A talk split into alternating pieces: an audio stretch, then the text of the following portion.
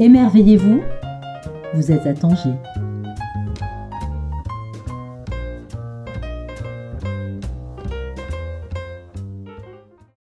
Bonjour à toutes et à tous, euh, nous nous retrouvons sur l'émission euh, de Radio Les Insolites avec notre podcast que vous retrouvez sur Spotify. Notre invité du jour est un artiste extrêmement particulier euh, qui a créé un univers qui lui ressemble absolument. Euh, j'ai pour habitude de dire qu'il est ce qu'il fait et qu'il fait ce qu'il est. Je vous présente un artiste de Tanger qui s'appelle Youssef El Yedidi.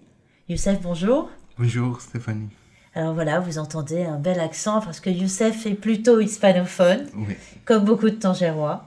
Tu vas nous raconter euh, euh, ton histoire, ton lien avec l'Espagne, ton lien avec Tanger, avec la Méditerranée. Depuis quelques années, tu habites dans le Rif. Tu as choisi d'aller vivre euh, dans la nature, dans la campagne, au plus près euh, de tes sources d'inspiration. on va en parler beaucoup. tu as présenté une exposition qui s'appelait Amour avec un grand M. M, on pouvait aussi bien le penser comme la lettre M ou comme le verbe M, A-I-M-E. donc ça a été une exposition qui a mixé euh, terre cuite, poterie que tu crées toi-même, dans un four que tu as créé toi-même, euh, acrylique sur papier et photos, euh, des, photos aussi en noir et blanc, qui représentaient des scènes extrêmement surréalistes. où en y regardant de plus près, une autre réalité nous est présentée que celle que l'on imagine au premier regard. Euh, ça a été une très très belle exposition. Il y a eu beaucoup de, de retours du public. Les gens ont été euh, émus par euh, la poésie de ton univers que moi je connais bien, puisque tu étais venu à l'ouverture de la librairie Galerie Les Insolites, où tu avais fresqué, j'ai envie d'utiliser le mot fresqué, faire des fresques. Tu avais créé des fresques qui étaient extrêmement belles avec des personnages totalement asexués ou sursexués, qui n'étaient ni hommes ni femmes, mais qui étaient euh, comme les arbres en fait, euh, euh, appartenant pleinement à l'univers, au monde du livre, au monde du savoir. Donc je suis très contente de t'interviewer. tu es un personnage connu sur le paysage artistique marocain et à la fois très discret. On va parler ensemble de ton collectif Ciné Angulo. et puis j'ai envie de savoir euh, qu'est-ce qui t'anime depuis toutes ces années? Parce que ça fait très nombreuses années que tu es un artiste. J'ai peur de me tromper, mais au moins 20 ans. Oui. Oui, peut-être un peu plus même. Hmm. Non, une vingtaine d'années. Une vingtaine d'années. Et euh, voilà, j'ai envie de savoir ce qui t'anime, ce qui nous a valu la chance d'avoir euh, ton exposition, parce que cette exposition, tu l'as montée et pensée et créée pour les insolites. J'espère qu'elle va quand même voyager, qu'elle va trouver d'autres lieux. Euh, mais voilà, c'est ma première question. Qu'est-ce qui t'a donné envie de, revenir dans un lieu qui t'avait accueilli très rapidement, mais on avait eu une exposition de photos aussi il y a quelques années. Euh, pourquoi les insolites à Tanger? Euh, bonjour. en fait, pour moi, les insolites aujourd'hui représentent vraiment le nombril culturel euh, à Tanger. Puisque euh, avec le temps, il y a des endroits qui disparaissent et je trouve que les insolites, la prise, euh, c'est comme si ces racines, ils ont vraiment trouvé la profondeur, tu vois, c'est comme s'ils ont trouvé l'eau. Et, pour moi, c'est un arbre assez important à Tanger à part de, l'histoire que j'étais de l'ouverture, mais en même temps, euh, en fait, en même temps, c'est euh, Tanger pour moi c'est comme un, parc international. Et, le fait, euh, moi aujourd'hui, je vois vraiment un livre. Dès que je vois un livre, je vois la forêt. Et, et dès que je lis l'écriture, c'est comme si je je vois comme les plumes de cet oiseau qui vole vers l'arbre. En fait, je, lis le vol de, l'écrivain. Et, pour moi, c'est euh, une, une, époque assez importante pour moi parce que pour moi, il y a eu un avant euh, Covid, a un après Covid. Pour moi, c'est très, très, très bien marqué. Et, et pour moi, aujourd'hui, la chose que je trouve la plus futuriste, c'est l'amour. C'est comme quelque chose que peut-être on oublie avec le temps et qu'on laisse qu'ils prennent une voie qu'on ne contrôle pas, mais qu'on puisse, euh, mais qu'on a, on a la capacité de contrôler, mais qu'avec le travail, avec le stress, on laisse que cet amour, il prend une direction que nous ne sommes pas forcément d'accord. Oui, c'est vrai. Euh, tu parles de cette époque et de l'avant-Covid et de l'après-Covid. C'était quoi l'avant-Covid Et qu'est-ce que le Covid a, montré, qu'est-ce qu'il a ouvert en toi euh, pour préparer? Alors, cette exposition, j'insiste parce que tu, es un artiste peintre aussi, mais pendant très longtemps, tu as travaillé la fresque, donc un autre matériau que le papier. Mmh. Et nous avons une amie commune, euh, Anne-Judith Van Lock de la galerie à Planos, qui, en visitant ton exposition, a dit il est revenu, euh, il est revenu au papier, comme si tu avais fait des infidélités euh, au papier. Euh, à quel moment, dans cet après-Covid, qu'est-ce qui s'est passé? C'est quoi la vie de Youssef pendant le Covid et après le Covid? En fait, euh, pendant, pendant le Covid, c'était c'était comme un moment que, que je sais pas comment, mais c'était comme un rêve que j'ai toujours pensé que ça allait arriver, mais soudainement il est là. Et, le fait d'être confiné, parce que moi j'étais confiné presque toute ma vie, mais que sentir que tout le monde était comme moi, confiné, et je dis, bah tiens, maintenant c'est l'opportunité pour tout le monde qui sente vraiment qui, qui il est. chacun s'est retrouvé avec soi-même. Et donc, euh, euh, pour moi, avant le Covid, j'étais euh, comme un peu...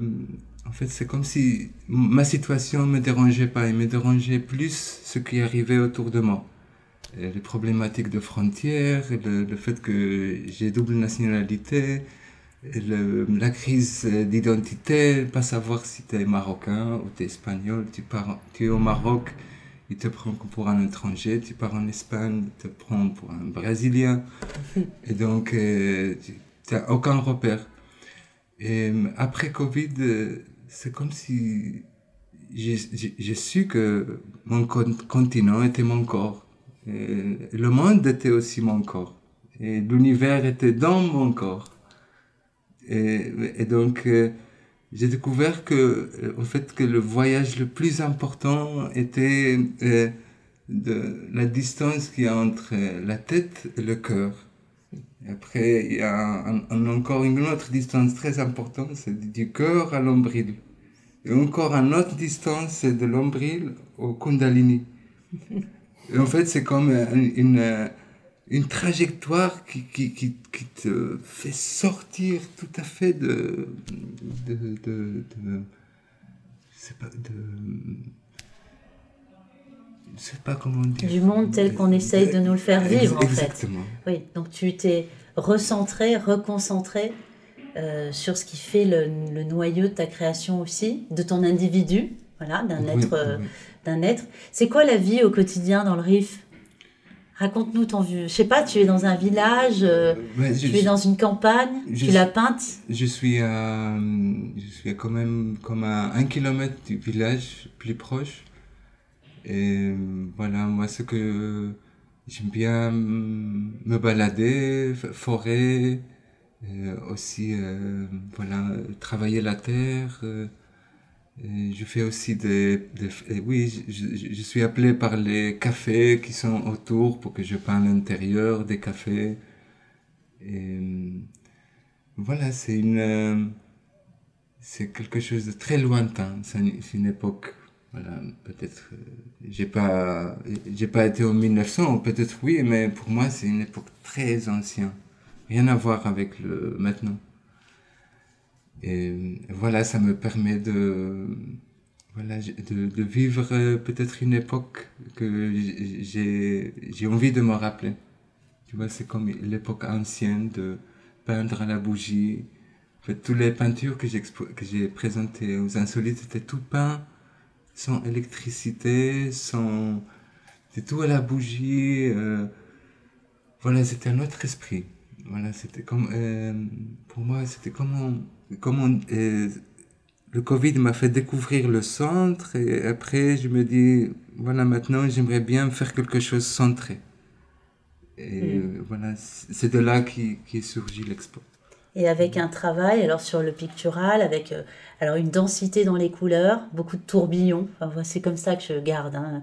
des formes euh, à la fois très voluptueuses, très euh, organiques.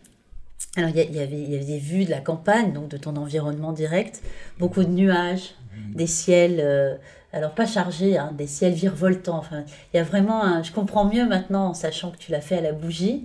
Il y a aussi non pas surcharge des couleurs, mais au contraire quelque chose de très profond dans le traitement des bleus, des verts. Euh, il y a un tableau avec un lit qui s'envole euh, comme dans un monde de rêve et euh, qui est à la fois assez sombre. Et en fait, plus on regarde et plus on découvre les détails. Donc je comprends mieux d'être revenu à une ancienne histoire de la peinture. Hein. C'est l'époque du Caravage, voilà, c'est jouer avec les clairs-obscurs. Le ciné Angulo, tu peux nous en parler? Parce que tu as aussi fait beaucoup de ce qu'on appelle euh, assez de manière moderne le land art. Oui, c'est bon, c'était land art, mais c'était aussi une. Euh, voilà, c'était un collectif. Euh, voilà, c'était comme la, cette collectif, en fait, Ciné Angulo vient du mot Bambara et ça veut dire pieds nus. Et donc, ça, surgit d'une visite qu'on avait fait dans une grotte des anciens. Il, racontait qu'il y avait des anciennes personnes là-bas qui étaient contre la modernité. Et donc, ils habitaient dans cette grotte. Ils les appelaient les cinéangulos, les, les, les gens du pied nu. Et donc, c'est de là qu'on a pris ce nom. Et on a, euh, en espagnol, il veut dire aussi sans angle. Voir les choses sans angle. Mm. Et du coup, quand on voit les choses sans angle, on voit pas ce qu'on veut voir. Mais on voit l'angle euh, de ce... Voilà, c'est un truc bizarre, non? Mais, mais voilà, c'était l'idée de partager tout, euh, tout instant intime qui peut un artiste partager avec l'autre. Mm. C'était en même temps enseigner, mais en même temps c'était apprendre. Euh, en même temps c'était prêter, euh, mais en même temps, c'était l'avoir, avoir. En fait, c'était c'était un échange et en même temps il n'y avait pas d'ego c'était comme un collectif où tu peux voilà tu peux tu peux te soigner de ton ego. Tu peux et après quelqu'un il vient il part en dessus de toi et puis tu es surpris parce que ce que lui il fait tu n'aurais jamais fait.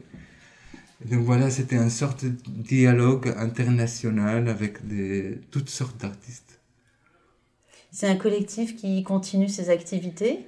Ou ça s'est arrêté à cause du Covid par exemple euh, Voilà, le dernier expo, on l'a fait en 2019. Euh, c'était dans le musée L de, de Belgique. Et, et, voilà, ça c'était comme la dernière expo. Euh, moi je pense Peut-être ça s'est arrêté ou peut-être pas, je le sais pas. Mais, mais il, il est toujours là. Tu as parlé de l'ego. Ça reste quand même souvent le, le nerf de la guerre pour la création. Et je trouve ça très intéressant que tu dises tout ça. On est aussi à une époque où beaucoup d'artistes se mettent en scène alors toi, tu le fais quand, pendant tes expositions, euh, par le côté euh, performatif de la fresque, par exemple, mais le reste du temps, tu es assez euh, distant des grands médias, des, voilà, des magazines comme Diptyque. Hein. il y a tout un, monde de l'art au Maroc assez actif, de plus en plus ces dernières années. c'est très délibéré, ou finalement, c'est le revers de la médaille de d'être sur un ego amoindri est-ce que tu le cherches? C'est-à-dire c'est toi qui euh, n'as pas envie d'être exposé, ta personne ou ton art ou finalement c'est à force d'avoir euh, travaillé sur ton ego, ce sont les autres qui oublient de venir te chercher. Je ne sais pas si je m'exprime très clairement, mais je pense que mhm. oui. Euh, pour moi, c'est une sorte de... Comment être solidaire, tu vois. Moi, je me rappelle que, que j'avais fait une, dans un voyage, j'avais pris une, magazine diptyque. Et j'ai commencé à la découper pendant le voyage. Et découper par là, par, par là, par là. Et finalement, à la fin du voyage, on était, je sais pas si à Barcelone, on arrive à, à Tanger, à prendre le bateau. Le diptyque, elle était euh, toute euh, euh, coupée. Et je sais pas, deux jours plus tard, je rencontre Bérénice. Tu te rappelles Oui, Bérénice? Salut. Tout à fait. Et donc, elle est chez moi, là, à la campagne, et puis je lui montre cette diptyque. Et quand elle le voit, elle tombe folle et il le montre à Myriam. À Myriam Septi. Et qu'elle, elle a adoré, et puis de ce moment, ça y est, voilà, c'était pour elle un truc magnifique. Euh, oui, je me rappelle que, euh, en fait, je, je, sais que, que d'une façon, j'aime pas euh, aller où il y a beaucoup de gens. Je j'aime pas prendre la, la, grande la, queue. Ça veut dire, voilà, quel est le prochain moi, Dès que j'arrive à l'endroit, il y a plusieurs personnes. Oui, c'est le danger. Et, et donc, voilà je, je, je pense ni quelque chose de délibéré, ni quelque chose que moi, euh, que les gens, ils viennent pas me chercher. En fait, c'est, ils viennent ou pas, pour moi, c'est super. Tu vois, s'il y a d'autres artistes qui apparaissent, c'est magnifique. Euh, mais, en fait, euh, je, je suis pas pour dire non, c'est moi ou c'est l'autre. Non, je confirme. Pour te connaître bien, je confirme. Est-ce qu'il nous reste quelques minutes? Il faut que je regarde Franck. Voilà, c'est mon horloge. Quatre minutes. Oh là là, c'est court, quatre minutes. Euh, je voudrais quand même clôturer sur euh, l'amour. Euh, parce que c'était... alors au départ, il y avait un autre titre pour l'exposition. En fait, il y en avait plusieurs. On, s'est beaucoup échangé de mails. Hein. Il faut quand même qu'on raconte aussi la genèse de semaines entières et de mois où tu m'envoyais alors quelques photos, puis on discutait sur les titres. Et finalement, amour, on a trouvé que c'était celui qui est, un mot qui pourrait être galvaudé, comme on dit en français. Hmm. Tout le monde l'utilise, euh, passe notre temps à dire j'aime, je n'aime pas. Et, et, en fait, toi, tu parlais tout à l'heure voilà, de, de l'amour, de cette chose qui euh, ne finit jamais d'être remplie. Je ne sais pas si c'est juste de le dire ainsi. Euh, est-ce que tu peux un peu plus relier ce mot avec le mot art? Qu'est-ce qui fait que tu, tu travailles euh, avec l'amour et avec l'art? Et on clôturera sur... Euh, en fait, moi, c'est que... Moi, j'ai eu un rêve. Euh, comme, je sais pas, peut-être... peut-être les, les, derniers jours de Covid, ça y est, les gens, ça y est, commençaient à parler de qu'il aurait, ça y est, le vaccin et tout ça. Et à un moment donné, j'ai eu un rêve et en fait, c'était dans le, c'était, c'était comme dans le tableau de euh, Gustave, euh, comment il s'appelle? Jérôme euh, El Bosco, euh, Jérôme Bosch. Voilà. Jérôme Bosch. Oui, le jardin des délices. Mmh. Et au jardin des délices, il y a, y a un gars qui porte quelqu'un qui est dans une moule. Tout à fait.